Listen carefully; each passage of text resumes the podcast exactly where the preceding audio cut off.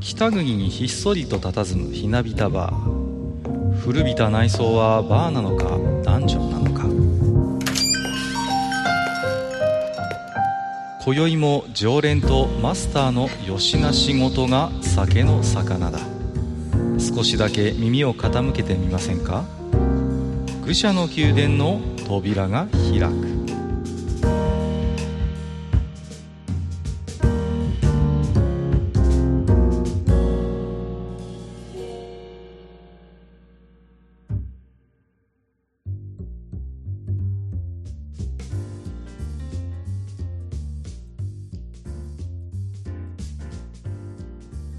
はい、えー、ということでですね、急に、えー、回数がですね、えー、飛びまして、うん、いや、うん、あの、狙ったわけじゃないんですけど、地下222回の次が地下444回ということで、あのちょうど本編とヨアが、えー、同じタイミングの時にね、統合します、うん、大体同じくらいの数ですね。そうなんですね。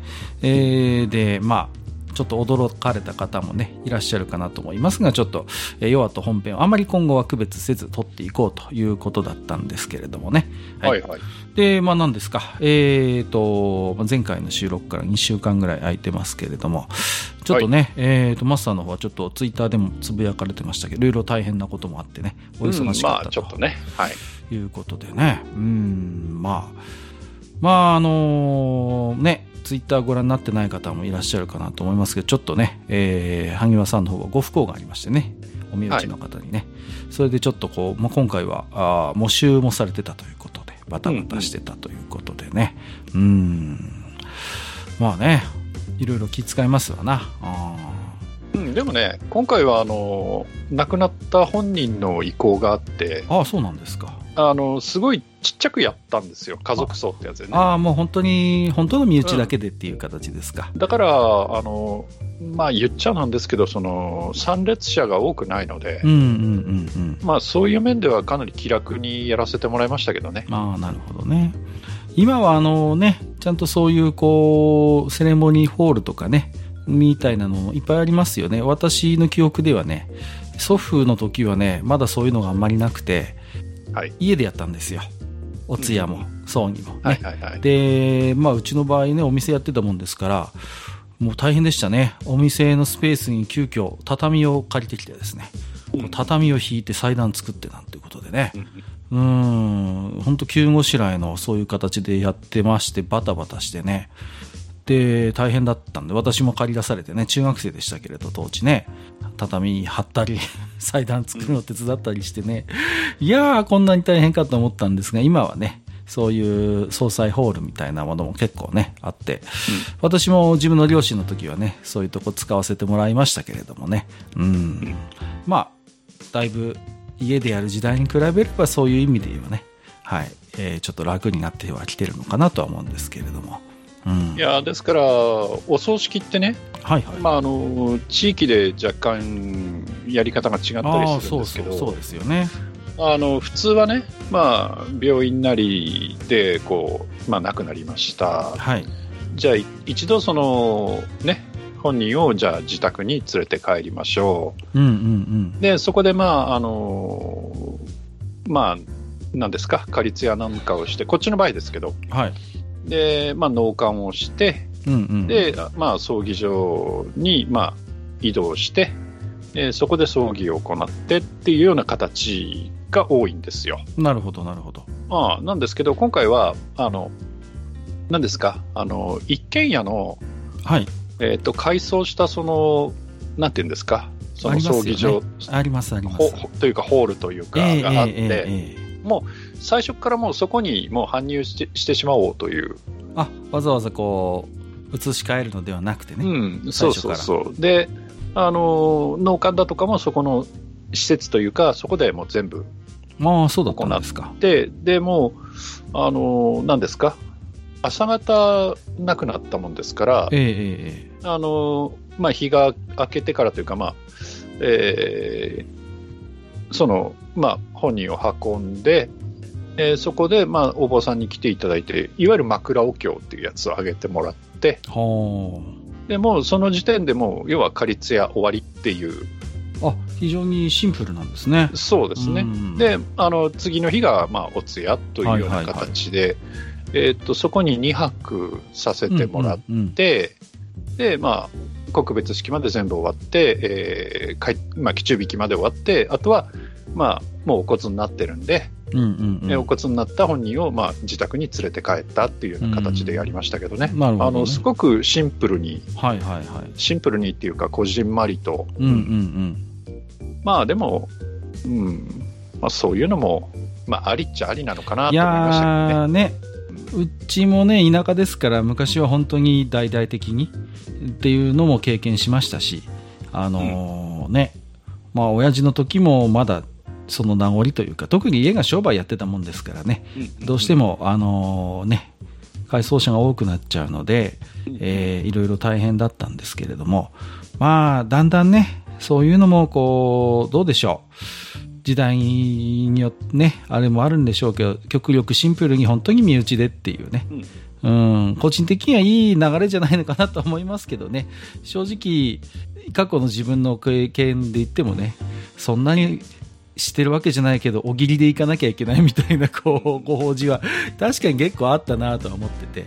ただ、だから、ね、あれなんですよ。あの、まあ、姫のとこでもね、はいはい、なぜか呼ばれて自分あのお墓の話とか葬儀の話をしてきましたけど結構前鳴門姫さんのところのねそうそうポッドキャスト番組でですね、はい、あの葬儀って結局残された側の人間のためにやるじゃないですかまあまあそうですね、うん、だからそのえー、っとある部分ではその亡くなった人を利用して、えー、ちょっとこう大きめに葬儀っていうのを出してそのえー、なんていうんですか、その社交の場を設けるみたいな使い方ってする時もあるじゃない。まあまあ、そういう要素も多分にあるんじゃないですか？うん。うん、で、そういうふうにやる場合もあるんだけど、特にね、あの商売されてるところとかだったら、そういうことで一つその、まあ、けじめをつけるというか、うんうん、ね、その例えば代替わりっていうことを、その、あの世の中に大々的に知らしめるみたいなその側面もあるからさ。そうですよね。だからそういうふうに大きくやるっていうこともあったりするんだけれども、でもまあね、あの今は結構、まあコロナとかそういうのもあって、なかなかね、親戚の誰それの弟のおじさんのみたいなさ 人がたくさん来られてもね、困るみたいなところも正直あるので、そうですね。まあだから、こま、うん、こじんまりやってしまうというのもいいのかなっていう、うんうんうん、まあだからそれは、あとは、まあ、出す側の考え方でね。まあそうですね。まあ、そういう選択ができるっていうことがいいんじゃないですか。いろんなスタイルがあっていいんでしょうけれどもね。うん。うんまあ、そうですね。じゃあまあそんな感じでバタバタして、なんかね、聞いたら、まあ、ちょっと話のか分かりますけど、マスターの方はね、もうすっかり存続の方がいなくなってしまったということでね。うん、本当にね。うん、はい。いわゆるその4人の親がすべて今回で、ね、はいはい、いなくなって旅立ってしまったので。いやいくらマスターの年齢とはいえね、それにしたって早いなというね。うん、いや、早いと思いますよ。印象でしたけど、私もね、自分の直系存続はいないですけど、まあ、妻の方はね、両親健在でね、いらっしゃいますので、うん、うん、あなるほどなというかね、うん、まあ本当にお疲れ様でしたというところで。はい。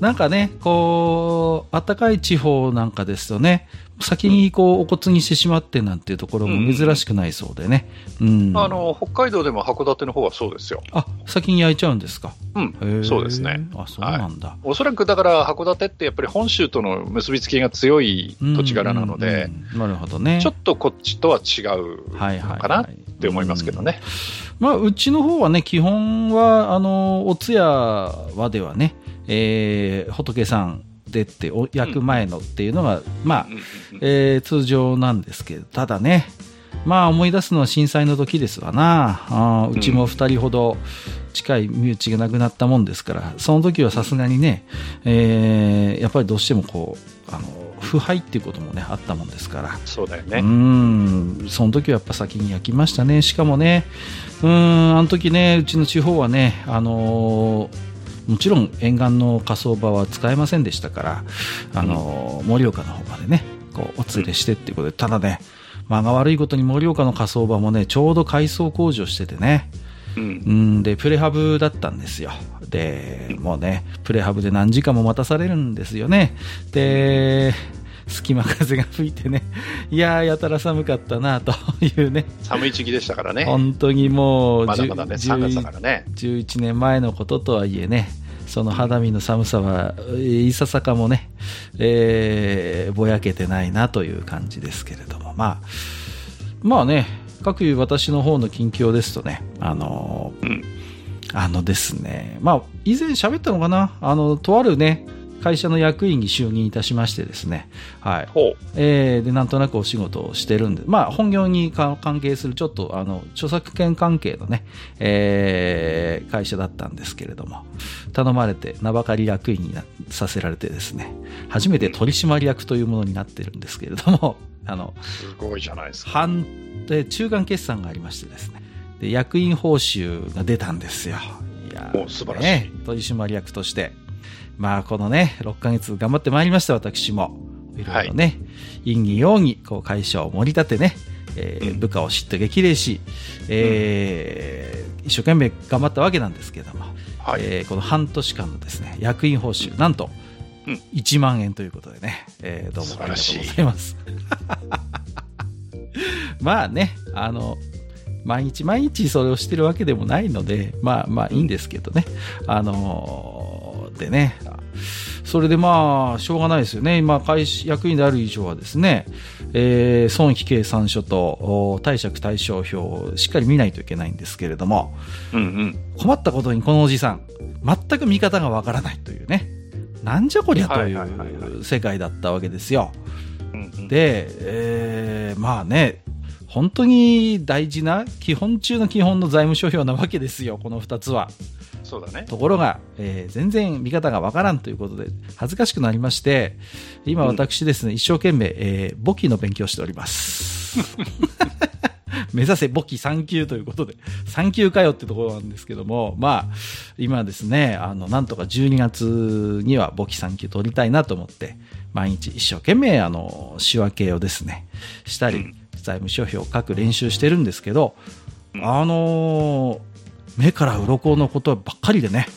あ、そうですか。うん、あのね、なんとなく今までは自分もね、個人としても個人事業主なので、確定申告はしてたんですけど、うん、正直言って、もうさっぱり何も考えずにですね、弥生ちゃんに全部お任せしてたもんですから、弥生ちゃん、はい、そう弥生ちゃんが勝手に仕分けしてくれるわけですよ、僕はもう、なんていうの、あのー、何も考えずにただひたすらに領収書のデータを転記してるだけなんですけど、あはい、これは、えー、雑費ですね、あこれは、えー、通信費ですね。とか、弥生ちゃんが全部やってくれるのよ、賢いから。あの皆さん分かんないかもしれませんけど、あの弥生ちゃんって言ってもあのううの弥生ちゃんじゃないから、ね、違います。あの、うん、あのもやしが好きな子の方じゃなくてですね、うん、あのね会計ソフトの老舗ですね、はい、そうね。弥生会計、ね、会計っていうのがあって、うん、まあこれがですね私確定申告の際まあ青信でやってるんでお世話になってるんですけど勝手に青色申告の書類も全部作ってくれるもんですから、だけどまあこれはね、IT 化の弊害といいますか、なんでこうなってるのかはさっぱりわからんというね、大変よく、はいはい、それがね、まあ、こうやって簿記で一生懸命手書きでしこしこ、こう仕分けとか転記をすると、あ、なるほど、こういうからくりで、こういう帳簿の付け方になってんのねってことが、恥ずかしながら弱い40半ばにして、ようやく分かってきたわけですよ。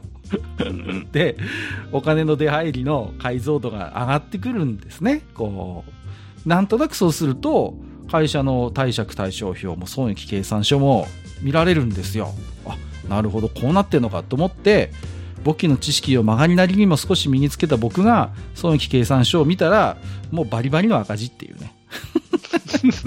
こりゃ薬品報酬1万円でも仕方ないわって。まあ、本業じゃないんでね、別に変な話潰れちゃってもまあまあまあ、あれなんですけど、あのー、まあね、それでも一応、役員として経営の責任の一端を感じているわけでございまして、えー、急遽ですね、はい、オンライン取締役会を開催するに至ったというね、まあ、そんなオチなんですけれどもね。はい。まあ、ということで、閣下の近況としてはですね、最近、簿記の勉強してますってことです。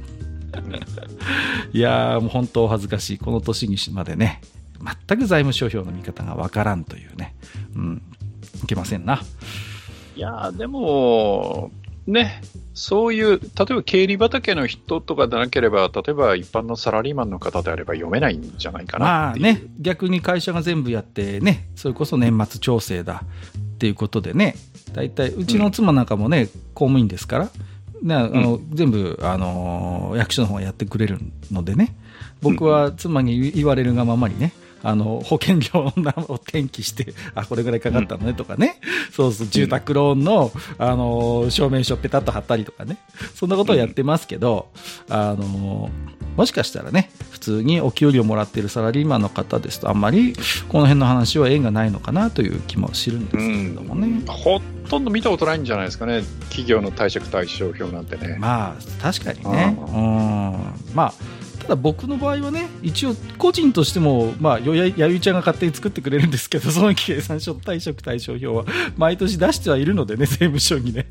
うん、ただ、自分自身がなんでこんな数字になってんのかよくわからんっていう、本当にね、うん、えー、感じだったんで、僕にとってはね、あの、いい勉強になっておりますというところで。まあ、も自分も見ないわけじゃないですけど、はい。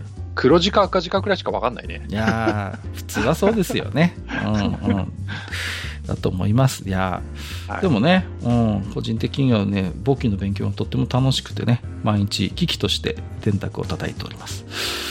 えっ、ー、と、まあね、そんな近況の話が一つとですね、えー、何ですか、はい、えー、いろいろと、ここ、ここのとこ、起こったあんなことこんなことということで、まあ、ね、まあ、収録日ベースで考えますと、絶対に笑ってはいけないサンパウサンパウロ24時なんていう話もあるんですけれども、まあ、いろいろね、えー、事件は、えー、サンパウロで起こってるようでございますが、まあまあ。何なんでしょうね。もうね、赤いチーム面白すぎてダメだね。いや、この前も喋りましたけど、発掘しなくてしてほしいんだよ。あの、ほっといてもネタを提供していただけるというね。本当にさ。ね、いや、ほいやこの前も喋りましたけど本当に構成作家ついてんじゃねえかぐらいの勢いで、うん、面白すぎるでしょう。もうここ最近。ね。ね。どうなってるんでしょうか。本当にもう、まあいろいろね、はい、えー、ラジオ芸人さんも大変、えー、舌が滑らかになっていらっしゃると。まあ、いろいろ、この前ちょっと怒られたみたいですけどね、いろいろあるようでしてね。うん、まあ、えー、方や国内の方に目を受けますと、えー、何ですか？今年はなんと世界ラリーの最終戦、はい、なんと、うん、えー、日本で開催ということで、えー、そうですね。まさにちょうど今、はい、そろそろ終わりですけれども、ワールドラリーチャンピオンシップの最終戦、はい、ラリージャパンです。ラリージャパン、はい、えー、開催ということでね。何年ぶりですかね。かなり、ね、前に北海道でやったのがもうずいぶん前ですから、うん。うん、もう本当に久しぶりなんじゃないですか。うん、でね、国内のラリーファンの方々はこぞってね、これを大変楽しみにしていたということでね。うん、はい。はい。ね、あの、あんまりね、愚者級ではこちらのラリーの話はあんまりしないんですけれどもね、うん、うん、こっちの世界はこっちの世界で非常にトヨタさんが気を吐いてらっしゃってね、うん、うん、今年も、えー、三冠はもう確定してるんでしたっけ？なんかね、もうそんな感じで、トヨタが非常に、うん、あの好調なんですけれどもね、うん、それがね、まさにお膝お膝元の、えー、豊田市、それから、えーと、あとどこでしたっけ？あの、岐阜の方でね、えー、うん、開催ということなんですよね。うんうんうんうん。まあ、ラリージャパンね、あの、詳しい方もいらっしゃるかと思いますけれどもね、えっ、ー、と、まあ、全部ではないんですけれども、あの、行動を走るということでね、はい。はい。本当に、ですから、もう、民家とかがね、そばにあるようなところをね、ビュンビュン通っていくということでね、うん、あとはまあ F1 と違って、基本的にはタイムトライアルトライアルということなので、1台ずつ走るんでしたよね、うん、これはね。で、タイムを競うという形になりますよね。うんうん、1台ずつというか、あの時間差でスタートするんだよね。そうか、そうか。うん。うん、だから、こうね、抜きつ抜かれつみたいな部分は、まあ、もちろんないんほぼない、ね、ほぼないんですけれどもね。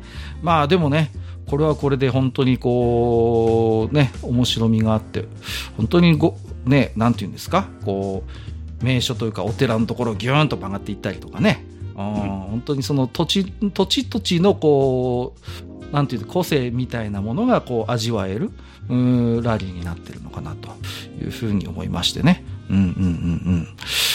いやー、まあね、だから結構モータースポーツ今年はいろいろ熱いなというところもありますね。まあ、僕はね、ちょっとすいません。あの J スポ払ってないのでお金を。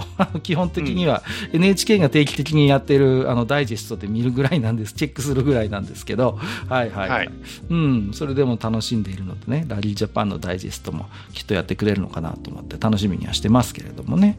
うん。うん、マスターはあんまラリーとかはあんまりご覧にならないんですか？こっちの方は。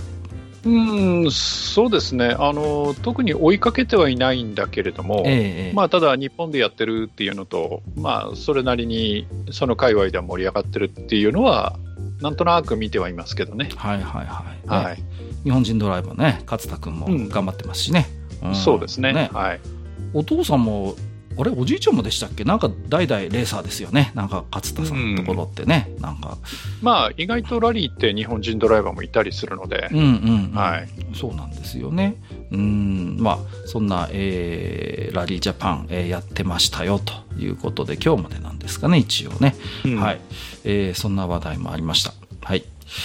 えーと、あとはまあね、何ですか、あちょっと後でね、置き手紙の方でちょっと詳しく触れるかなとも思いますけどね、えーと、タクティクスオーガリボーンもね、無事に発売と相なりまして、えー、はい、マスターのツイッターを拝見してますと、マスターツイッチ版をご購入されてましたね。うん、買いました。はい。僕もスチームで買ったんですけど、もうね、うん、やりたいんですけども、なんかもうね、本当毎日なんであかんやで忙しくて、まだ起動すらできてない、本当ね、情けない。もううね、今日あたりやろうかなと思ったんですけれどね。うん、でもなんかいろいろと、えー、情報が入ってきて、えー、運命の輪の頃のね、ちょっとこう、やっぱりシステム上いろいろと不満があった部分を丁寧に、えー、改善をしているようですのでね、え、早くプレイングしたいなというところもありますけれどもね。うん、はい、えー、そんなところですかね。後でこの辺りは置き手紙でも触れると思います。えっ、ー、とですね、えー、最近のツイッターあんな話こんな話というところでちょっとねあのー、まあ、愚者級お得意のお得意のというあれですけど若干ちょっとセクシュアルな話になるんですけど、あのー、ですね最近ツイッターで2.5万リツイートを集めている、えー、イラストがございまして、はい、何かというと、えっ、ー、とですね、えー、初めて、えー、セックスした時びっくりしたことっていうことで、あの男性器の場所についてですね、この方女性なんでしょうね、えー、びっくりしたということで、はい、あの男性器は、えー、私が思ってるよりだいぶ上の方についてるんだということで、うん、まあ、そんな、えー、イラストがですね、2.5万リツイートということで非常にバズってたということなんでしてね、はい、まあなんかその方曰くまあそれまで自転車とかね男性の人大変なんじゃないのかなって潰れちゃうんじゃないかなと思ったけど、まあ、前の方に行ってるから大丈夫なんだなっていうことで安心したなんてことをおっしゃってましたけれどもね。うん、まあこういうやっぱでもね、えー、部分の話ってこう変な話こうねなかなかこうね情報交換をする機会っていうのはまあそれこそ保健体育ぐらいでしかないのかなと思うんですが、なかなか実物を見るってこともないですからね。まあ、こういうなんかこう、発見的な受け止め方をされることもまああるのかなと思って、えー、見てはいたんですがね。この方って例えば子供の頃にお父さんとお風呂入ったとかないのかね？あどうなんでしょうね。うん。まあ、そういう経験があればなんとなくわかるかなっていうのはあ、ね、あと、ほら、兄弟がいたりとかね。ああ、そうですよね。うん、うん、うん、うん。そうそうそうそう。例えば、親戚にほら、赤ちゃんが生まれてとかね、おしめ変えるとかね、うんうんうん。はいはいはい。男の子のね、赤ちゃんがいてとかってなると、まあ、見る機会は、まあ、普通にあるかと思うんですけどね。まあ、確かにそうです。まあ、この方はちょっとまあ、なかったんでしょうね、きっとね。うん、まあね、そんなことで。うん、まあまあ、ねまあ、ただ笑いましたけどね、これ見たときね。本当ですね。まあ。あの、一番笑ったのが、その、まあ、イラストね、ちょっと検索して探していただければすぐ出てくると思うんですけど、はい、男性のここ何にもなさすぎるっていう、ね、そうそうそうそう。ね。そこがおかしくて。そうそう、あの、ちょうどあのね、こう、うん、袋の下らへんに、まあ何もない。ね、まあ女性であればまさにこの部分にね、はいはい。あの、あるよということで、その感覚で確かに男性のね、股間を見れば、確かにその部分には、うん、まあ確かに何もないんですわ。まあ確かに、うん、ただね、あの、何ですか、未成熟の肺がその分化してって、その男性と女性に分かれるときっていう、その生物学的なものをちょっと知ってると、はい、まあこういうもんなんだけどねっていうのは分かってもらえるんですけど、ね、まあそうですね。はいはいはい。そうそうそう。だんだんこうなんか上がっていくんだそうで、その未文化の頃から比べると、男性の場合はね、そう。上がってくるんですよ。僕も一応あの学生時代は生物を専攻しましたので、この辺はなんとなくやってるんですけれども、まあ、すごい乱暴な言い方をすると人は皆まず女性として生まれてくるんですよね。うん、うん、でだんだんこうそれが、えーまあ、XY 染色体の人の場合はこう、えー、上がってくるということでね、うん。うん、そうそうそう。だから人間のなんていうのかな本当にプロトタイプというか原始的な形で言うと、あのー、本当に、えー、まずは女性に近い形がデザインされていてそこからこう男性になっていくっていう考え方がイメージとしては近いようでございまして、うん、でもさやっぱりちょっと不思議なんだけどさ、うん、このイラスト描いた方ってねそのまあ最初にその営んだ時にびっくりしたことっていうことで、はいはい、まあ、まじまじと見たっていうことなんですけど、うん、明かりつけてたのかね？いやそこはあれじゃないですか？ほらいろいろね、あのー、接触があるでしょうから。まあ必ずしもこう観察したっていうよりはこうもそもそ触ればなんとなく あれここなんもねえなっていう話になるんじゃないですか。よくわかんないですけど私も。それかまあそのねお相手の男性の方がほら見れここがこうだぞっていややんないでしょ。見せたのかね。やんないでしょ、ね、なかなかの変態ぶりですけどそんなことしてたら。うんまあ確かにねこうあまりこうね明かりをつけて堂々とってまあまあね人それぞれご趣味はあるでしょうが、あんまり多くはないでしょうからね。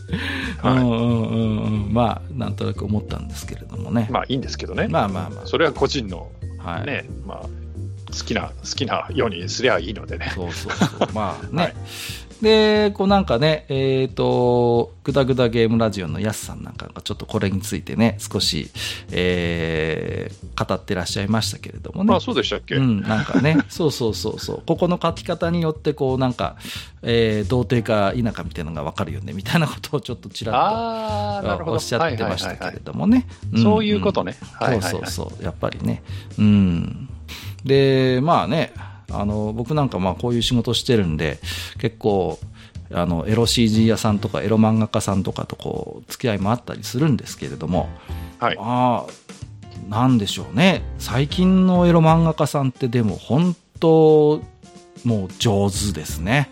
皆さんあの 突然何を言い出すいやいやいやいや、はい、あの結構昔はね変な話ちょっとこう一般紙じゃ書けないような画力だからエロに流れてきたのかなみたいな人も結構いたじゃないですか。ちょっとこれじゃなみたいな。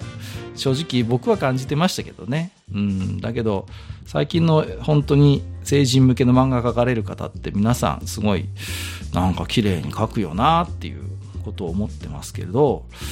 うーん。どうですか？こうまあマスターも私もそれなりに長いスパンエロ漫画も読んできたわけなんですけれどもいやそんなことはないですよ。またそうやって僕だけを置き去りにしようとしていやい。やいやいや別にいいんですけどね。で、はい、なんかねこう昔からあこの人なんか画力が高いなと思ってたエロ漫画家さんっていますかっていうちょっと話だったんですよ。ああ、うんうん、そういう話ですか。そう。で画力画力の高いっていうのはその何ですか？その写実的な絵を描くのが上手っていう意味？まあいやまあどんな意味でもいいんですけどそのなんか綺麗な絵を描くとか、うん、本当に写実的とか本当にこうわっなんかこうこの人うまいなって思ったような印象を持っているような漫画家さんっていたのかなっていうことをちょっと誰ですか、ね、思ったんですけれどもね。はいはいはい。どうですかね。最近の人がいいんですかね？いや全然昔の方でもいいですよ。例えば僕、昔、本当に、あの、昔の方で言うと、茶太郎さんっていうエロ漫画家さんがいたんですよね。ああ、はいはいはい。うん、あの方は、はいはいはいって言っちゃった。分かってるじゃないですか。そうそうそう。あの、代表作は、ナミ SOS シリーズって書いてますけど、あの、もともとこの方って確か月漫画かなんかでデビューしたんですよね。で、えっ、ー、と、政治漫画に、えっ、ー、と、転身した時にひらがなの茶太郎っていうペンネームになってたんですけど、で、はい、あの、ペンクラでずっと書いててね。うん。で、結構昔よく読んでたんですけど、ペンクラは。あのペンギンクラブですね。はい。で、その頃からなんか、まあちょっと今見ると古臭さとか時代は感じるんですけど、なんかすごい完成された、えー、上手な漫画描いてたなっていう印象がすごい強くて、うん、なんかすごいね、印象に残ってますね、この方はね。うんうんうんうん。そうそうそうそう。あそんな、え、あとはまあ、本当にね、アニメチックな絵になっちゃいますけど、ラッシャー・ベラク先生とかね、うん、上手だなと思ってましたよ。うん、はいはいはい。そうそうそうそう。はいはいはいって言っちゃった。いやいやいや、いちいちいいじゃないですか。でもで、でも本当に、うん、あ、で、なんていうのかな、うん。で、結構こうね、女の子だけじゃなくて背景とか、まあ、男性キャラも結構それなりに真面目に描いてた感じなんででしかも長く活躍されましたんでね。うんうんうん。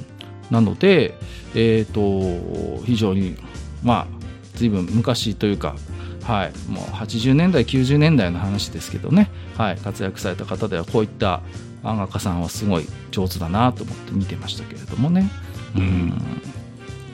なんか思い出せそうです。そんな方いらっしゃったりします？あのー、よくわからないんですけど。いいですよ。いちいちそんなこと。あのー、昔ですね。はい、えー、っとあれはねなんだっけな。ホットミルクだったかな。あはいはいはい。なんかそんな名前の漫画雑誌があったような気がするんですけど。ありますあります確か確かホットミルクだったと思うんですけど。はいはいはい。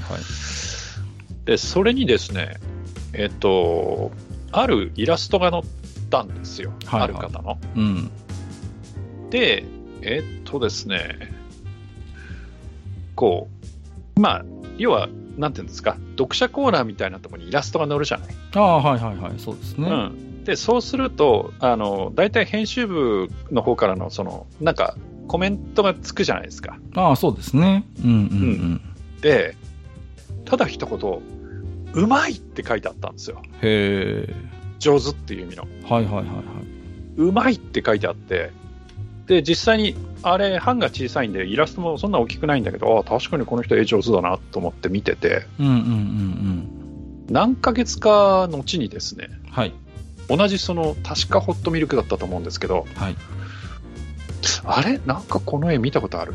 ほうほうほう。っていう絵で、その、まあ、デビュー作みたいな感じで、うんうんうん、漫画が載ってましてね。はいはいはい。で、よくよく考えると、あ、あの何ヶ月か前にイラスト載ってた人に絵がそっくり。へえ。っていうのがあってですね。はいはいはい。で、その方の、えっ、ー、と、漫画の描いてる時の、えー、ペンネームがですね、えー、ゆいとしきさん。ああ、出ました。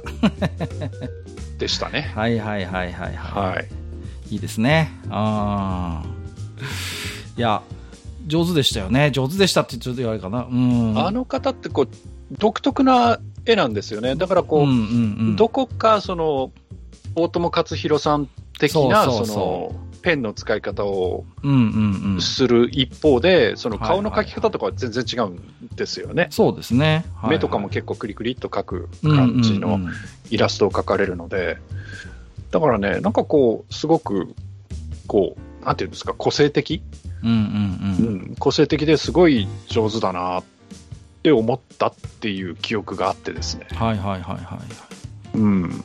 まあ、その方のことは、ちょっと、まあ、パッと思い出すかなとかね。うんうんうん、なるほどね。はいはいはい。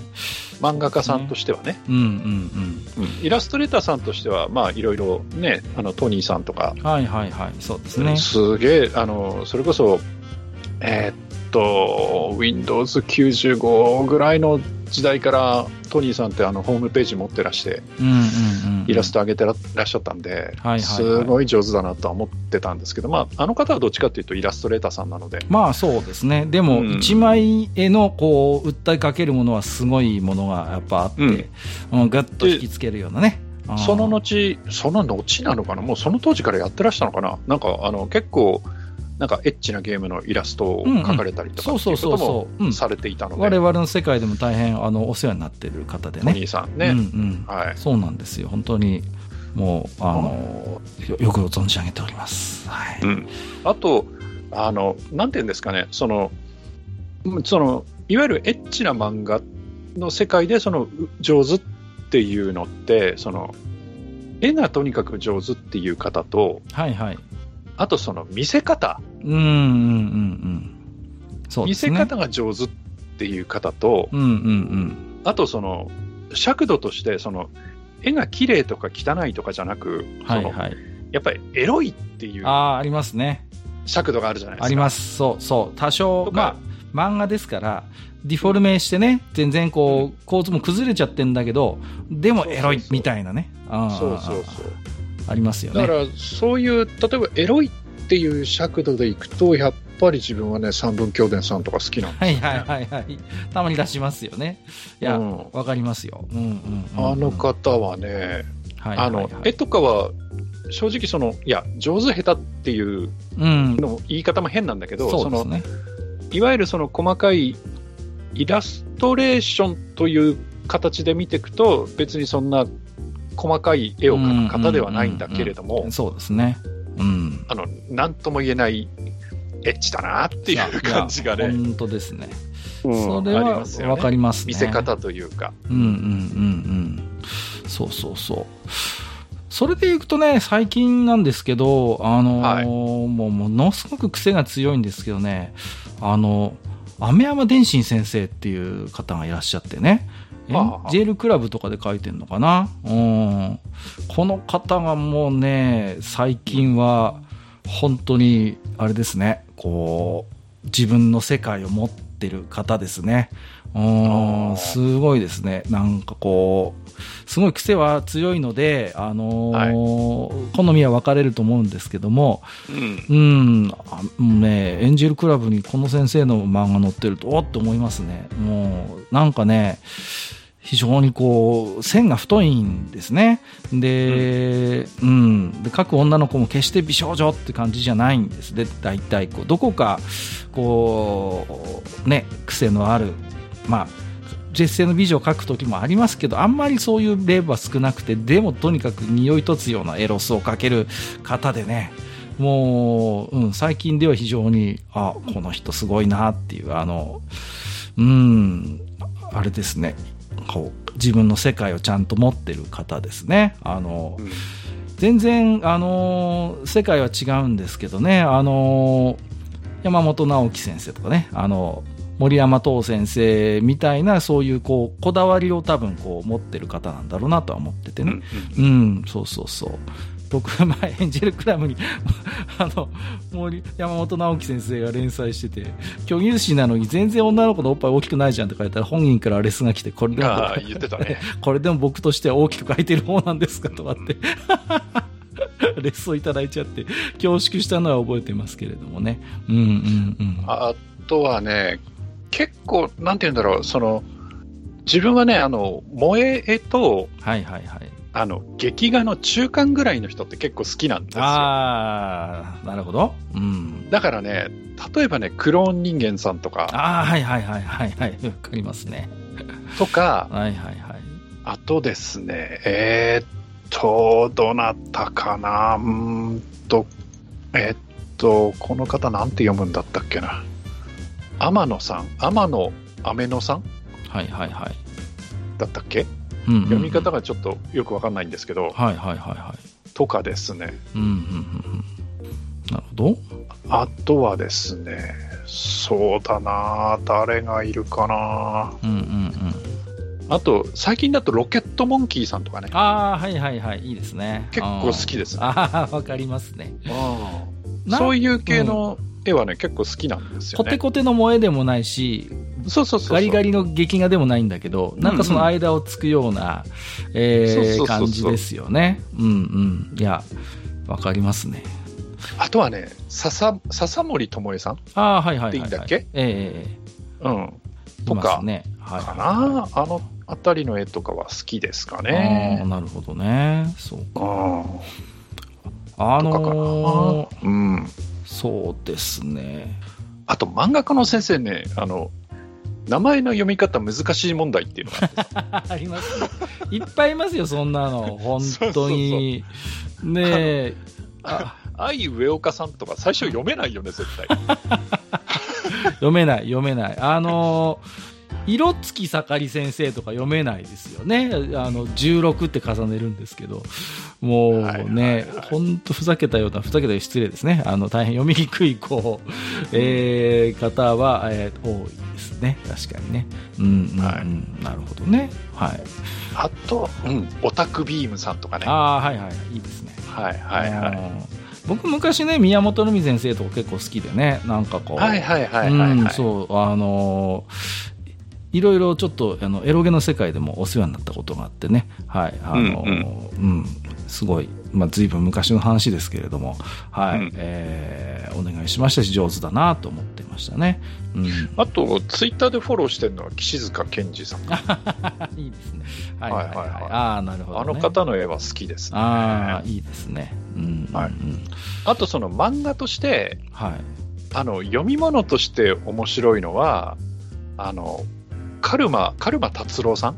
ああ、はいはいはい。で、よかったでしたっけ？読み方、はい。はいはいはいはい。うん、いいと思いますとかは、うん、あの、なんていうんですか、こう、半分ギャグというか。うん、そうですね。うんうんうん。うん、なんとも言えない、こう、ところをついてくる。そうそうそうそう。ですね。こう、なんか、なんかこう、エロ漫画描いてるんだけどギャグ漫画みたいなはいはい。そうですね。感じのテイストの、ちょっとふざけた感じもあってね。そうそうそうそう、うんうん、とかも結構好きですけどね。はいはいはい。全然真逆ですけど、そういうシナリオで見せるんだったら昔はあのフーガさんとかねやっぱり。大してエロくないんだけど結構ストーリーで読ませるタイプのエロ漫画は結構この方は、はいはい、えー、得意じゃなかったかなと思って印象に残ってますね。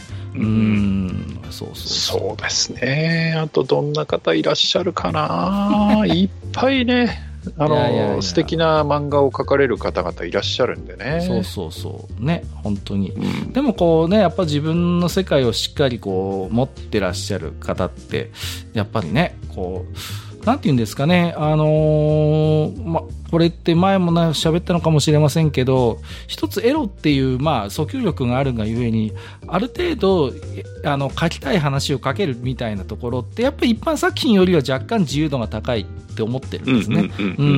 だからあの、俺のこの性癖を、俺のこの世界を食らいやがれみたいなことが、まあまあ一般紙よりはある程度、自由が利くのかなとは思っていてね。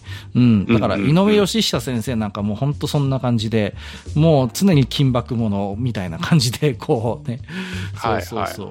毎回なんか、あの、体操に来た女の子が縛られてるな、この漫画家さんみたいなのもあるからね。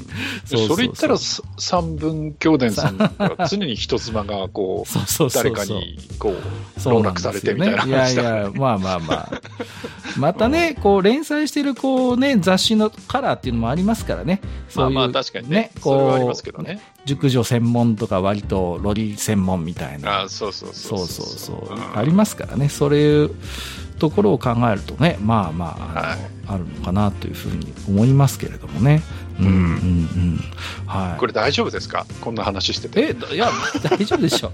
大半の人分かんないでしょ。そんなことない。ある意味、あの、自分のなんか性癖をこう、どんどんこう、なんか改陳してるような気がするんですけど。そうですか？いやでも結構多岐にわたってるからそんなにこうなんて言うんですか？あのあれな感じになってないんですよ。もうなんかこう特定されるレベルにはなってないでしょ。そこは大丈夫じゃないですか？いやまあね。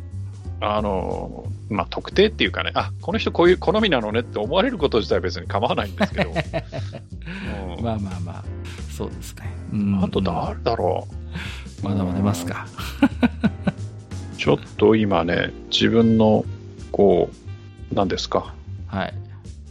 ですよ。思いつくままに、こう、ちょっとこう、ずらずらと探してみてはいるんですけどね。うんうん、うんそうですね。どうだろうな僕らがでも中学校ぐらいの時ってやっぱこう、あれですよ。こう、友人先生とかもうめちゃめちゃもう、はいはいはいはい、はい、そうそうそう。ね。ヤンさんに載せてましたからね。うんうんうん。そうそう。ヤンさんでエンジェルっていう漫画書いてて。書いてましたね。そうそうそう。うん、これが大問題になりましてね。もう、有害図書問題で、もう、叩かれに叩かれですね。なってましたね、はい。なんていうこともありましたけれども、まあ、この頃、僕らの頃はあれですよ、ヤンさんの友人の漫画回し読みしてたっていうのは覚えてますけれどね。うんうん。そうそうそうそう。あと、あ、その頃だったら宮須のんき先生とか、ね、ああ、宮須のんき先生いいですね。冒険してもいい頃とかね。はいはいはいはい。名作ですね。そうですよね。うんうんうん。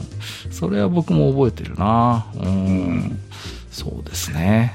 あと誰かな絵が、絵が好きっていう、その、尺度でいくと誰かなそうね、最近は宮宮づるさんとか書かれてるんだろうか。ああ、結構肉感的な女性描かれる方ですよね。ちとした絵を描かれる。ですよね。あの方も。この方もどっちかっていうと人妻もの、そうですね。でも。人妻ものお母さんものそうですね、うん。多いけどね。でもそういう自分の世界をやっぱり持ってる方ですよね。うん、こう、うんうんうん。いや、わかりますね。そう。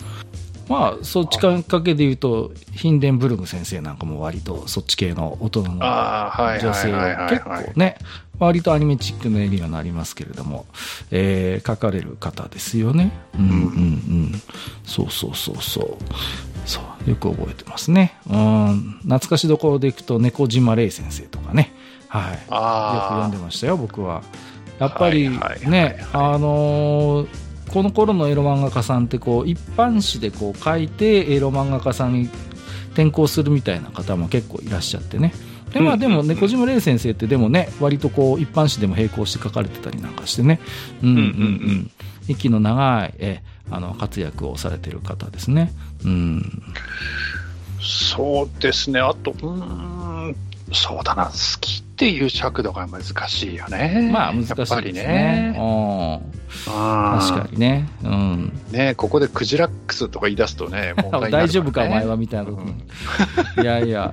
一時期僕はでも月の定規先生とかよくね、読んでましたけどね。月の先生も面白いよね。うん。で、すごいストーリーも結構、ああ、こういうエッチな話しかけるんだ、この先生、すげえなと思って。すごい個人的には、あの、うん、刺激を受けたというか、はい。はいはいはい、あの、参考に大いにさせてもらってた先生なんで。結構、結構救いのない話書いたりして、ね、そう、そうなのよ。うん。あの、最近はどっちかっていうと、こう、なんか突き抜けた明るめの、そうそうそうそうそう。こう、なんていうの？こう、うんうんうん、やってることはえぐいんだけど、うん、なんか登場人物が、あの、ある意味みんないい意味でバカで、そうそうそうそう。うん。うん、なんか明るくケロッと、なんか、やっちゃってるっていう感じがあるんですけど、うん、あとね、逆にこうね、ちょっと前まではね、なんか、本当にえぐい、ね、そう。でみんながみんなちょっと狂っちゃってるみたいな漫画結構この方書かれるのよね、うん、まともに見えてみんなどっか壊れちゃってるみたいな。あそうそうそうそう。のも結構得意で。うん。わーっと思って。なんだっけ？うん。と単行本になってますよなんだっけ？僕の僕の弥生さん？はいはいはいはいはい。あ僕の弥生さんね弥生さんでよかったっけ？あれはあのブラじゃないですようじゃないですよ。いやいや、そうそう。あれ、ブラコンのお姉さんが出てくる話でしたっけ？看看護師の、うん。おね、あ義理のお姉さんだっけ？そうそうそう。なんかね、で、このお姉さんがね、あのー、ね、だんだん壊れていくのよ。壊れていっちゃうんだよね。そうなんですよ。そうそうで、弟も壊れていっちゃうんだよね。そうなんですよ。で、結構救いのない話で、そうそう、わーっと思って、で、ね。ただ、エロいんだよね。エロいですめちゃくちゃエロい。エロい、エロい。あのね、エロいエロい。なんだろう、こう、すごいね、うん、絶頂表現がすごいこう独特なのよね。女の人はこうね、ね続き、こうね、この人にしか書けないような表現で書かれる方で、うん、わーっと思ったのはよく覚えてますね。うん、なんて言うんだろう、こう、後戻りできない感がすごい、そうそうそう、もうね、あの、ね、やってはいけないことをやってると背徳感みたいなのを書かせると、すごいここまで、ここまで行ってしまうと、もう、うん、例えば、その、ね、あの、亡くなった旦那さんに申し開きが立たない的なところとか、その、そうなの義理の弟に対しても顔向けできないみたいな。そう、そう。ね。うん、そうなの。あの、上手なんで、ちゃんとね、そのさ、前の旦那の写真とか飾ってあったりするのよさりげなくさ。そうそうそう後ろの方にね、そういうのそういうの上手な方ですね。それを汚しちゃったりとかね。そうそうそうそうそう。もうね。うわーっていうねそういう大丈夫か？本当に今回。大丈夫大丈夫。大丈夫ですよ。大丈夫じゃまあ まあまあねあの ね、愚者級はあの若い方聞いてないから。そう、あの、幼ジオ。大丈夫だと思いますけどね。まあ、と思います、ね、あの、若い方は、あの、18歳超えてから読んでくださいね。はいはいはい。はい、まあ、そういう意味で言うと、随分絵はライトになっちゃうんですけど、ガーさんとかね、こう、もう結構特殊な性癖。絵はライトなのよ。結構、シンプルな絵なんですけど、お話は結構ね、それこそ禁断のみたいなのがつくような、ものがやっぱり多いですね、この方もね。うん、うん、ああとあれだ、人六さんとかも、絵がすごい良くて、そうですね。だけど、はいはいはい、結構なんですか、えぐいというか残酷な話も。ね。かけるかけますよね。そうそうそうそう。うん。あの、で、なんか底抜けに明るいのもかけたりするって結構振り幅の大きい。そうですね。この方もいろんな話のね、かける先生ですよね。なんか本当に、カラッと読めるような話も書ければね、結構もう本当に、ごたごた、ドロドロみたいな。えぐいなみたいなね。うん、そうそうそうそう。そういうのもありますよね。なんかこう、なやっぱりなんかこう、あれですね、個人的には自分の、こう本当にあれです、趣味ですけど、そういう、割とこう、かける先生はやっぱり好きですね、なんかこう。だから、ね、一般審転校する前の天王寺狐先生とかも結構、うん、そういう話が多かった。最初がもうそれこそ本当にここじゃ言えませんけどそれ系の話でね、もう本当に、もう襲って襲われみたいなところでやってましたから、でねまたこの方も長編が多くてねでだんだんだんだんその話がこうよじれによじれてなんか何とも言えないこう不思議な関係性を作っていくようなのが得意でね。うん、はいはいはい。そうそうそうそう。それはよく覚えてますね。うん。そうそう。ね。角川でレンズボーイ始めた時はたまげましたけどね。あれ？角川行くみたいな。フランス書院で書いてたのにみたいなのは正直思いましたけど、ええー、みたいな。えー、次行くの？みたいなのはまあありましたけど、そうそうそうね。で、それこそ、あの、三文先生がそこの出ですよね。あ、そうです、そうです。出というか、確か、なんかお弟子さんというか、そうなんです、そうなんですよ。あアシスタント、やられてたかなんか、だそんな感じですよね、確か。そうなんですよ。だからね、なんかこう、天王寺狐先生もなんかね、なエロい話をしかもこうね長いお話で書ける人人だなと思って、まあ、まあだから一般紙でも結構ね、えー、書いてましたしねその辺は。はい。うんうんうんうん。はい。あとそうだな今あのツイッターでフォローしてる漫画家さんだとあと ED さんっていう、へ誰だアルファベットで ED っていう書く、ED さんっていう方が。ED なのにそういうエッチな漫画書くんですね。いるんですけど、あんまりね、漫画としては本当にそんなに数出てはいないんですけど、まあ、同人誌がちょっと出てるぐらいの方なんですけど、あそうなんです、ね、この方のイラストはめちゃくちゃ繊細で綺麗ですよ。ああ、そうなんですか、繊細。めちゃくちゃ好きですね。あえー、うん、そうなんだ。で、結構ね、あの、なんですか？あの、エッチなイラストじゃなくて、あの、アイマスのイラストも描いて、ツイッターとかで上げてたりするような人なんですけど、はいはいはいはい。アイマス系のね、うんうんうん。めちゃくちゃ綺麗な絵描く人ですね。あ、そうなんですね。うん、はい。あの、自分フォローしてるんで、たまにもしかしたらいいねとかで回ってるかもしれませんけどね。はい、なるほど。そうすると、はい、なんかこう、えー、見る機会もあるかもしれないっていう感じですかね、うん、そうなってくると。うん、なるほどね。そうですね。ちょっと待ってよ。うんとね。やっぱこういう話題だと盛り上がってしまうという、ね、ちょっと待ってよ。うんと、最近はあんまり描かれたイラストアップされてないけど、どっかでイラスト上げてなかったかな。今ちょっとタイムライン見てるんですけどね。はいはいはい、はい。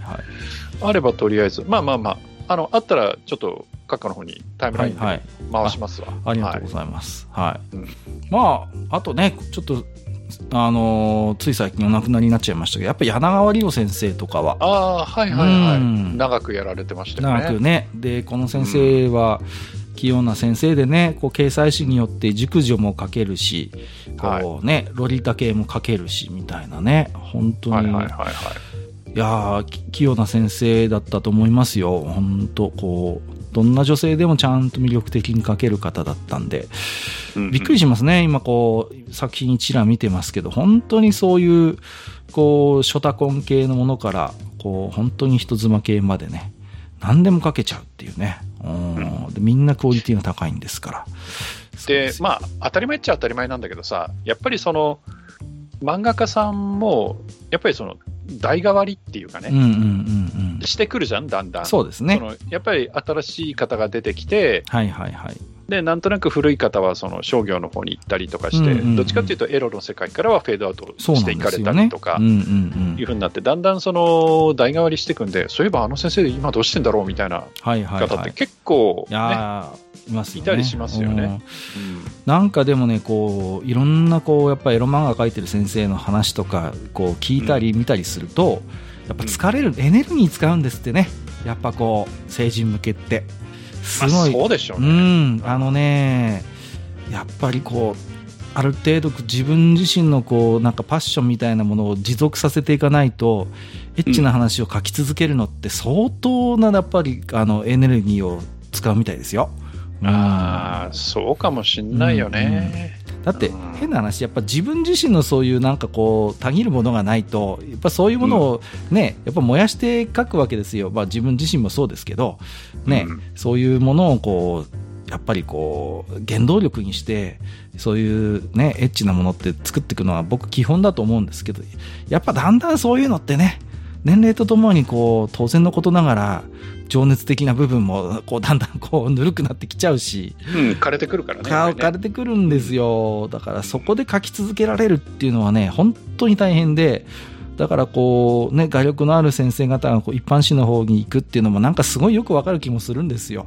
そう考えるとね。うんうんうん。だからね、なんかこう、こっちの世界はこっちの世界でやっぱりなかなか、で、大変ですよ。本当に。うん。そうそうそう。でね、あとはこう、たまに全然名義が違うけど、あれなんかこの絵見てこらぞと思ったらなんかね、有名な先生の同心名義の名前だったりとかね。まあいろいろありますわな。うんうんうん。すいません、もうなんか、はい、そんなツイッターネタを、えー、出しにですね、ちょっとあれこれ話してみましたけども、うん、ぜひね、皆様も、えー、置き手紙、こっそり置き手紙でね、いや、こんな、こんな方好きでしたみたいなね、あればね、ちょっとこう、教えていただければなと思うんですけれども、なんか、えー、マスターから来たな、なんかな。はいはいはい。この、この方です。この方のね、はいはいはい、はい、え好きなんですよ。ああ、いいですね。でしょ？いいですね。ああ、そうそう、わかります。こう、可、う、愛、ん、いですね。はい。素晴らしいですね。この、結構ね、うん、この方今、あの、同人書いたやつで、要はもうあの在庫のなくなっちゃったやつはいはいはい。とかを結構その、あの、公開してくれるんですよね。おなるほど。うん。そ、ね、それはね、結構ありがたかったりしますね。はいはいはいはい。で、買ってるやつはいいんだけど、買ってないやつとかも、見れたりするからね。なるほどね。うん、はいはい。うん、あ、あららこの方はね、いいですよ。なるほど。おなんか、ちょっとただ今ね、あの、健康状態があまりよろしくないみたいで、それがちょっと心配なんですけどね。もうね、うん、そうそうそう。まあ、漫画家さんは本当ね、うん、もう、急にこう訃報が流れてきたりとかね、本当に皆さん、うん、なんとか健康で長くご活躍いただきたい。本当だね。うん、あまりにも多いですよ、急に。もうだからなんかね、うんね、なんか突然さ、ツイッターで、まるの妹ですとか、娘ですとか言われると、ドキッとしますよね、本当に。あるね。あるじゃないですか。最近つぶやきないなと思ったら急にさ、生鮮大変お世話になりましたみたいなさ、うわ、SNS 時代ならではではあるんですけれどもね。うん、本当に、いや、私も人事ではないので動かない仕事ですからね。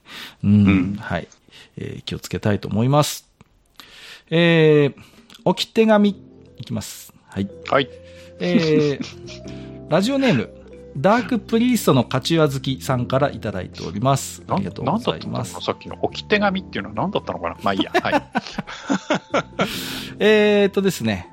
えー、これ若干あれですかね、ネタバレになるかな。なので、えっと、ちょっと5分ぐらい、えー、タクティクスオーガリボーンのネタバレの話になりますので、えー、ちょっと一切情報入れたくないっていう方は、はい、まあ、そんなね、あのー、シナリオ的なネタバレではないんですけれども、気になさる方は5分ほど飛ばしていただければと思います。えー、はい、では、内容を紹介していきます。バルマムスタで5000人を殺したので初投稿です。どういうことですか？えー、スーパーファミコン版、えー、プレステ版、運命の場をプレイ済みです。えー、呪文書やスキルの数が多すぎて管理しきれない問題と、AI がバカで一生補助魔法をかけ続ける問題が改善されており、個人的にはかなり満足です。敵味方のヒットポイントアップと弓の調節が入ったので、ゴリラがワンショットワンキルで敵軍を射抜いていくこともなくなり、ナイトやドラゴンやウォーリアーで前線を固めて、クレリックで回復しつつ、ウィッチへデバフをばらまき、アーチャーで光栄を狙い、カノップでとどめを刺すというクスト泥臭くて地味なゲームになりました。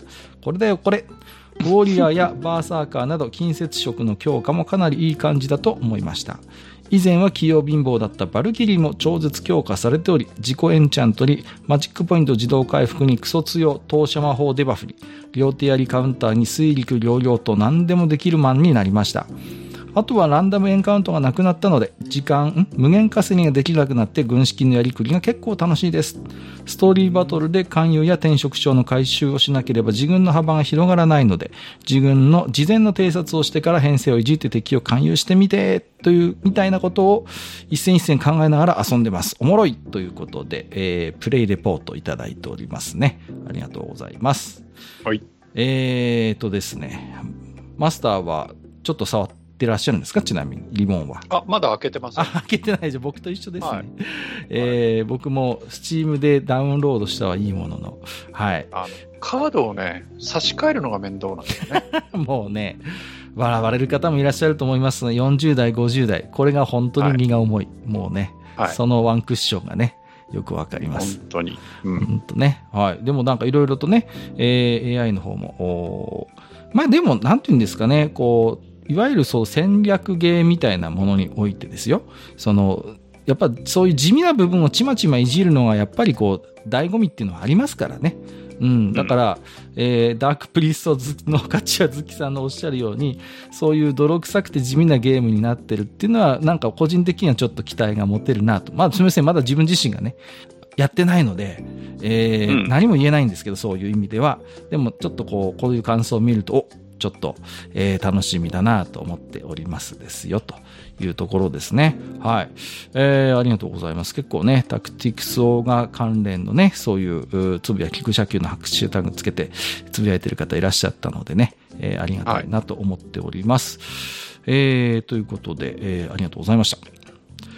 え、ー、と、ツイッターリプライ、ハッシュタグ愚者の宮殿つけていただいている置き手紙抜粋でご紹介させていただきます。サニーボンズさん、ここ数日で購入したもの、勉強しながら TRPG 部を聞き直してますということで写真付きでいただいております。はい、えー、ということで、ゴブリンステイヤー TRPG、これルールブックですね。えー、うんうん、それからリプレイを、と、異世界冒険ガイドということで、これは、えーと、あれですね、えー、読み物、ガイドブックという、まあ、これゴブスレ直接のあれではなかったかと思いますけれども、えー、ご購入いただいております。あれ、ルールブってこんな表紙だったっけ？こんな表紙ですよ。こんな表紙だったっけ？いやいやいやいや、カバーかけちゃってるから。あー、なるほど。いや、こんな表紙です。はい。どこ行った？どっか行った？どっか行った、どっか行ったじゃないですそ。その辺にあるはずです。はい。えー、っと、445回でちょっとね、ジダラクサイさんと私とでお話しさせていただきましてね。で、今度あの、ジダラクサイさんも、えー、っと、えー、っと、ポッドキャスター TRPG 部の方でまた、ね、人気者ですね。声がかかったようで。はい。えー、GM としてされるそうですのでね。はい。えー、それに関連する話題と、あと、まあ、えー、なんかサイバーパンクものをされるということでね。うんうん。後半はサイバーパンク論ということでお話をさせていただきました。個人的にはサイバーパンクって、まあ、そんなにもともと我々馴染みのある世界ではないんですけれども、ちょっとね、おじさんとしては僕らはブレードランナーがあり、広角があってっていうことを、まあ通ってるので、なんとなくサイバーパンク的なものって大体そのあたりからちっちゃい頃吸収してるんですね。うん。はいはい。だけど、お若い方はその辺どうなのかなということをね、少しお話しさせていただいたんですけれどもね。うんうんうん。でもちょうどね、今ちょっとあのー、こうね、えっ、ー、と、ネットフリックスの方で、あの、トリガーがね、素晴らしい、あの、サイバーパンクもののね、えっ、ー、と、アニメやって、ま、あの、配信されてましたんでね。はい。はい。そうそうそうそう。ですので、うん、えー、エッジランナーズ、はい。これ辺見れば、まあ、ある意味、最新の、えー、サイバーパンクの王道は、えー、終えるだろうということでね。サイバーパンクね。うん。な、何が当たるんだろう。アキラとかはちょっとサイキックが入っちゃうしな。そうですね。うん。いわゆる純粋なサイバーパンク、ちょっと重なる部分はあるでしょうけれども、うんうん、必ずしも、うん。やっぱりこう、オリジナルのブレードランナーが、まあ、王道は王道かなと思ってます。そうか、うん、そうなっちゃいますかね。そうなると思いますよ。うん、うん結構あの、サイバーパンクっぽいんだけど魔法が入ってくるものとかもあるんでね。そうなんですよ。うん。だから、うん、そのその辺は決して定義が厳密にあるわけではないんですけれどもね。うん。でもそういう意味で言うと、サイバーパンクエッジランナーズってもう今回トリガーが打ち出してますから、うん、ね。うん。で、ネットフリで、はい、配信されて、これがもうコテコテのサイバーパンクやってくれてますのでね。うん。あのー、まあちょっとすいません。あの、ネットフリの話題の時にあれなんですけど、えっ、ー、と、ディズニープラスが、えっ、ー、とですね、えー、ツイートしてましたけれども、スターウォーズとジブリが出会ってしまったということでね。はあ、なんかね、えー、ベイビーヨーダのストーリーをジブリが手掛けるということで、えー、明日ぐらいからやるのかな？なんか、トレイルのなんか画像、トレイルでもないのかな？なんかこう、ベイビーヨーダと、あの、すす渡りが一緒の画面にいるのとツイートしてましたけどね、ディズニーがね。ああ、ジブリと出会うか、みたいなね。まあ、あの、ちょっとツイートもさせてもらったんですけど、あの、まあ、マスターいろいろ思うところもあると思いますけど、はい。まあ、あの、そんなに相性悪くないのかなっていう気もしてるんですよ、個人的には。以前、愚者級で、あの、映画のジブリのゲド戦記の話をさせていただいた時に、ちょっと話したんですけど、うん、あの、まあ、ゲド戦記原作もそうなんですけど、あの、ハイタカという大魔法使いね、まあ、ゲドですわ、が、えー、まあ、出てくるんですけども、もう、魔法をすっかりも極めてしまった大賢人として出てくるんですね。ところが、もう彼はですね、えー、魔法を全然使わないと。もう、うん、でというのは、えー、魔法を使うことで世界の均衡を乱してしまうということを、まあ、恐れているわけなんですね。で、これって結局、まあ、オリジナルのゲド戦記の話からそうなってるんですけど、まあ、おそらくというか100、ほぼ100%、ジェダイの、ジェダイマスターの世界観って、このゲド戦記から来てるわけですよ。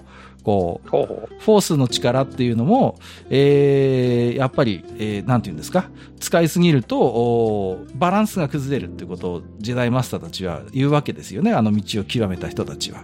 よく。だから、うん、あんまりフォース使いたがらなくなるっていうね、こう、ルークもそうだし、オビワンもそうでしたよね。こう、フォースの道を極めれば極めるほど非常になんかこう、地味になっていくというか、フォースを使わなくなっていくっていう境地に至っていくわけですよ。それって言ってみれば、あの、ゲド戦記の、うん、魔法の世界と一緒ですよ。うん。だから、フォースが断るたびにバランス、バランスって言ってんのも、まあ、ゲド戦記のオマージュであることはほぼ間違いないだろうし。うん。だから、なんていうか、そういう意味で言うと、まあ、繋がってるっちゃ繋がってる部分もあるのよね。うん。まあ、ジブリは後から映画にしたからね、ちょっと強引なところはあるかもしれませんけど、まあ少なくとも、えっ、ー、と、ルグインのゲド戦記の世界とスター・ウォーズのフォースの世界っていうのはそういう形で繋がっていると思っていて、うん。だからまあ、あの、そういうこう、節制の効いた世界みたいなものをかつてジブリで、ジブリはゲド戦記で描いているので、個人的にはね、せっかく日本のアニメ会社とか呼んで、ジェダイの話をね、オムニバスで作ってくれましたので、うん、ジブリでジェダイの話作んねえかなって、えー、はい。あの、ファンとしては 一ファンとしては思ってます。はい。最近結構、あの、スター・ウォーズのアニメバンバン作ってくれるんで、ディズニープラスはね。うん。なんてことをちょっと思いました。はい。すいません、ちょっと脱線しちゃいました。えっ、ー、と、あ、そう、ジブリといえばなんか、ね、何でしたっけ？なんかテーマパークができたんですよね。なんかね。うん、ああ、なんか、うん、できたみたいですね。うん。なんかね。なんか。全然興味ないですけどね。マスターあんまジブリの話しないですよね。そういえばね。あまあ僕もあんましないかな。ね、あの、世の中に出せないところでは結構クソみそに言ってますからね、僕らね。まあそうですね。はい、いろいろ言ってます。あの、はい。僕、スタジオジブリの話多分あんまできませんけど、あの、多分スタジオズブリの話だったら多分2時間ぐらいできると思いますけどね。はい。数、数の名作出してますんで、スタジオズブリは。はい。ぜひ皆さんも風の谷で何したをね、ぜひ、えー、ご覧になっていただきたいということで、よろしくお願いします。まだそのネタ引っ張るかな すいません。隣のトロトロっていうのがありましたけどね。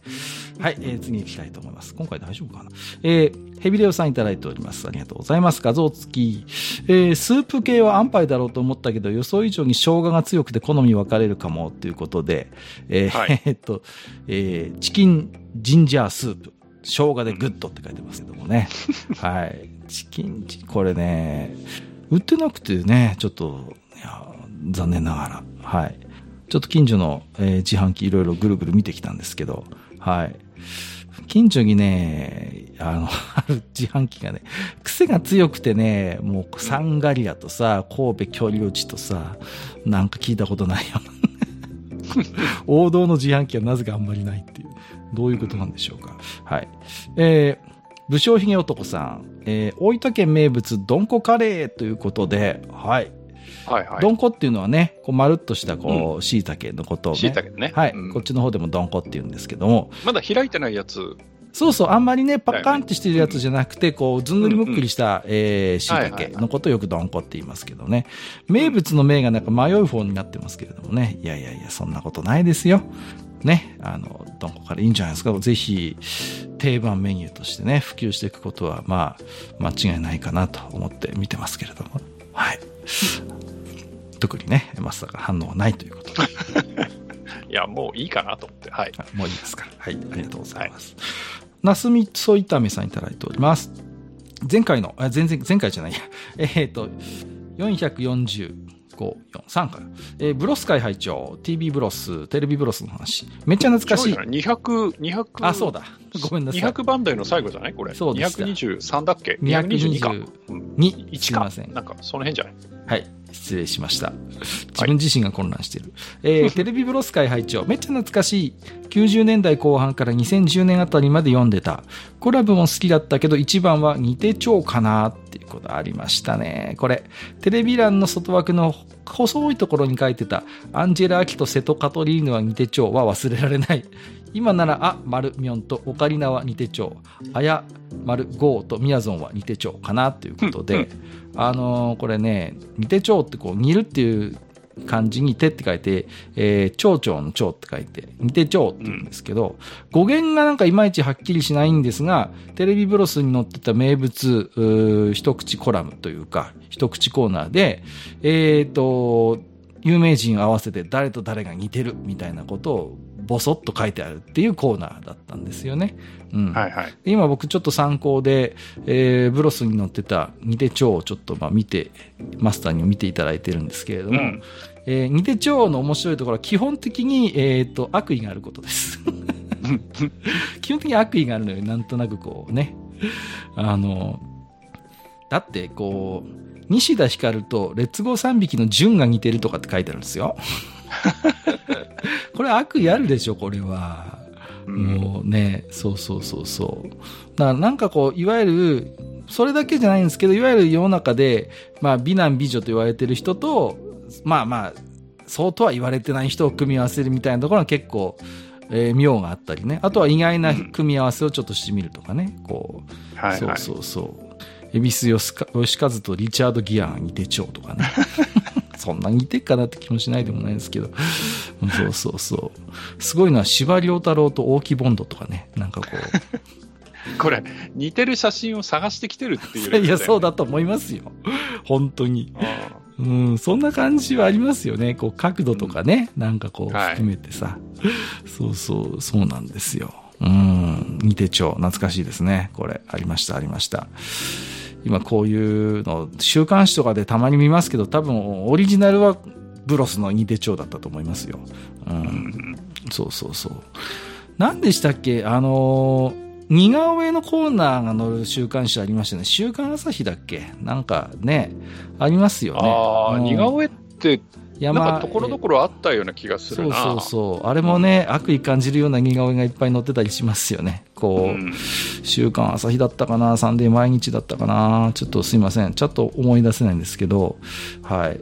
いやこれはいかんでしょうみたいなのもあります。あそうそうそう。週刊朝日ですね。週刊朝日の後ろの方に載ってるんですよ。そう。あの似顔絵コーナーがね。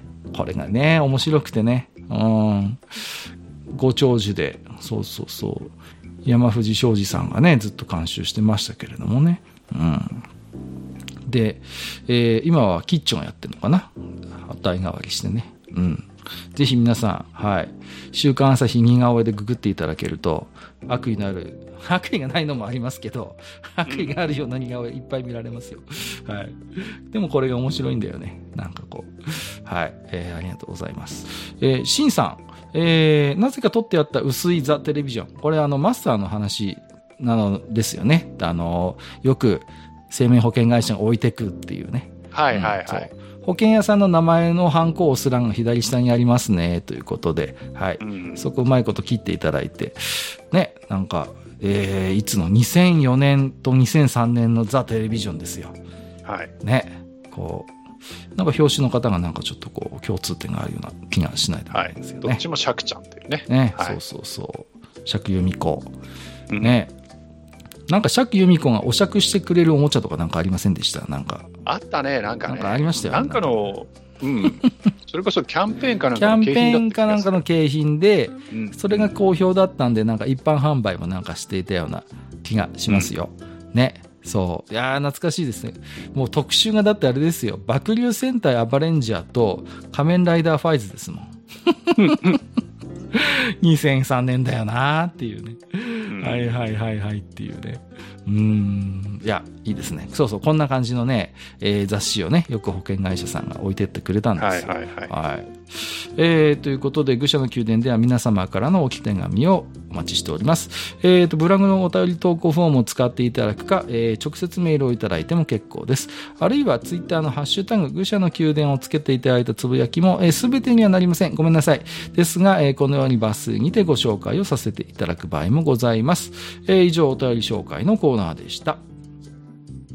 はい、えー、ということで、えっ、ー、と、はい、本編弱の区別をつかなくしてから本格的に撮ったのが今日が最初だったんですけども、はい、こんな感じでダラダラと続いていくんですけれども、うん、まあ、えー、いろいろとね、すいません、えー、つれづれとおあんな話、こんな話をね、えー、させていただく、えー、回もこれからありますよということだったんですけれどもね。うんうん、はい、はい、うん。どうですか？えー、だいぶ寒くなってきましたけれども、マスターの方はもうタイヤを履き替えていらっしゃるんですか？ああ、もうとっくに変えてますよ。あ、もうとっくに、はさすがですね。うん、まあ、そりゃそうでしょうな。うん。うちの方はようやく今週ぐらいから少しずつこう、えー、忙しくなってきたかなっていう感じですね。うん、はい。マスターは自分でやるんでしたっけ？えー、タイヤは。うんと、自分でやったりやってもらったりだね。やってもらったりとか。ああ、なるほど。はい。最近は、あの、ちょうど点検とかがあったりするとディーラーにそのまんまやってもらったりしてて。ああ、いいですね。うん。はいはいはい。そうでない時は自分でやるんだけど。うん、なるほど。うん。あと、自分が乗ってる車用車は自分でやったりとか。おおすごいですね。うん、こう、ジャッキで上げてね、こう、そうそうそう。やるんですよ。うん。そうそうそうそう。うん、僕はね、本当不器用なんで、あんまり本当はやりたくないんですけど、やってます、自分で。うん、あのね、で、ジャッキーをね、それこそ妻の実家から借りてきてね、自分で持ってないんですよ。だけど、作業は自分でやりますから、つって、そうそう、やるんですけど、あのいやちょっと悲しくなっちゃったんですけど、まあ、妻の車をね、去年かな、僕がスタッドレスしたんですよ。そしてどうもね、うん、妻に信用されてないみたいで、あの、こっそり妻がですね、ガソリンスタンドで、これ大丈夫、ちゃんと閉まってますかっていう確認をしてるの僕見ちゃったんですよ。内緒で。まあいいんじゃないですか。念のためにはね、念には念を入れるんだからいいんじゃないですか。まあまあね、うん、後で聞いたら、いや、空気圧だけだよって白バックで出ましたけれどね、多分不安だったんでしょうね。えー、なんていうのをちょっと目撃したなんていうこともね、えー、ありましたけれども。うん、あのー、まあ今でこそね、スタッドレスですけど、一昔前、二昔前はね、それこそチェーンだっていうことでね。スパイクタイヤね。スパイクタイヤ。そうそうそう。ね。ありましたよね。うん。また、こう、さあ、昔のドライバーさんってあれを手際よくちゃちゃってつける人が多くてね。こうね、いや僕は正直そんなに、あれはできないなと思って見てましたけれども、上手な人は本当ものの数分でパパッとつけてね、スパイクタイヤ。うん、やってましたよね。うん。あのたまに見かけるんですけど、こう、例えば、南の方からやってきて、こうね、まあまだ大丈夫だろうと油断してくるんでしょうね。そうするとこっちでがっつり雪が降ってて、慌ててこうね、あのー、チェーン巻いてる、あのー、他県ナンバーの車っていうのをこれから多分見かけるだろうなっていうね。はいはい。はい。これも毎年の風物詩でございましてね。はい。慣れないところからやってくるとね、そうやって慌ててチェーン巻いてる車をよく見かける季節が来たなということでございますね。うん、うん、うんうんどうなんでしょうね。リスナーさんは自分でやるよって方もいらっしゃるでしょうし、えー、ガソリンスタンドさんにいつもお願いしてるよって方もいらっしゃるかもしれませんけれども、まあ、早め早めのタイヤ交換ね、えー、していきましょう。僕も来週ぐらいにはやろうかなと思っております。どうですか？最近なんかマスターの方はありますか？何か。何か 何かまあなけ、なければこのまま終わっていきたいと思います。はい。まあ、ね、ちょっと、身辺がバタバタしてたので、うん、そうですよね。まあ、あんまりこれということもないんですけどね。ああ、そうそう。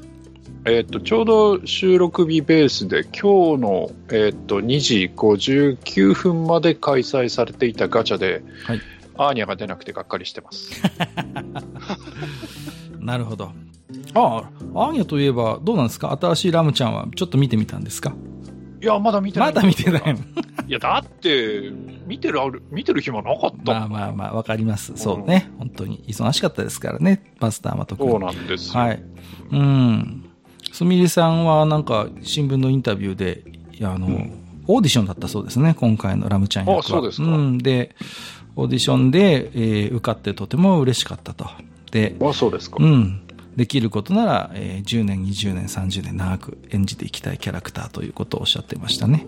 うん。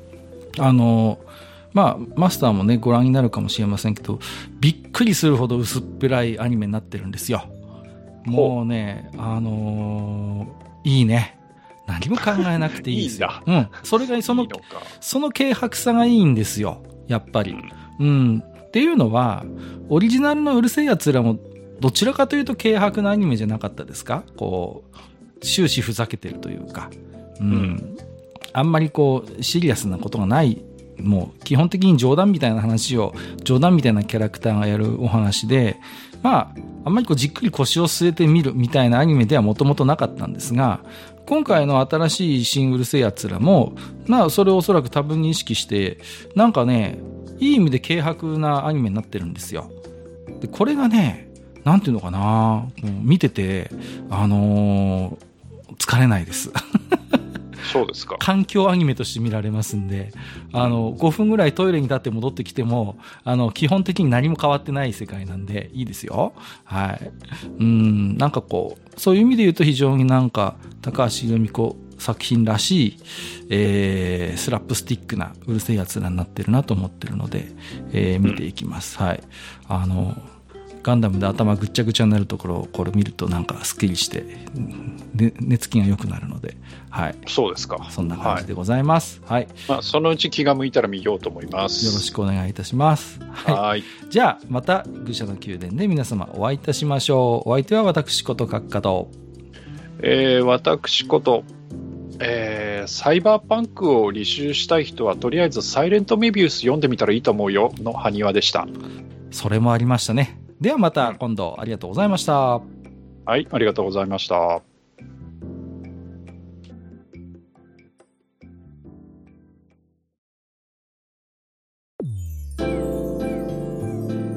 北国にひっそりと佇むバー、愚者の宮殿。当店の名物は、おっさんたちのヨタ話、ゲストの愉快なお話、そして何より、皆さんが置いていってくださる置き手紙でございます。置き手紙は、ブログの投稿フォーム、または電子メールにて受け付けております。メールアドレスは mail.foolpalace.com メールのスペルは mail プールパレスのスペルは FOOLPALACE でございます。また、ハッシュタグ、武者の宮殿をつけてツイッターでつぶやいていただきますと、我々がそのツイートに食いつく場合がございます。ちょっとした感想でも、長文でも、形は問いません。あなたのお話をネタに、我々と酒を酌み交わしてみませんか？お便りお待ちしております。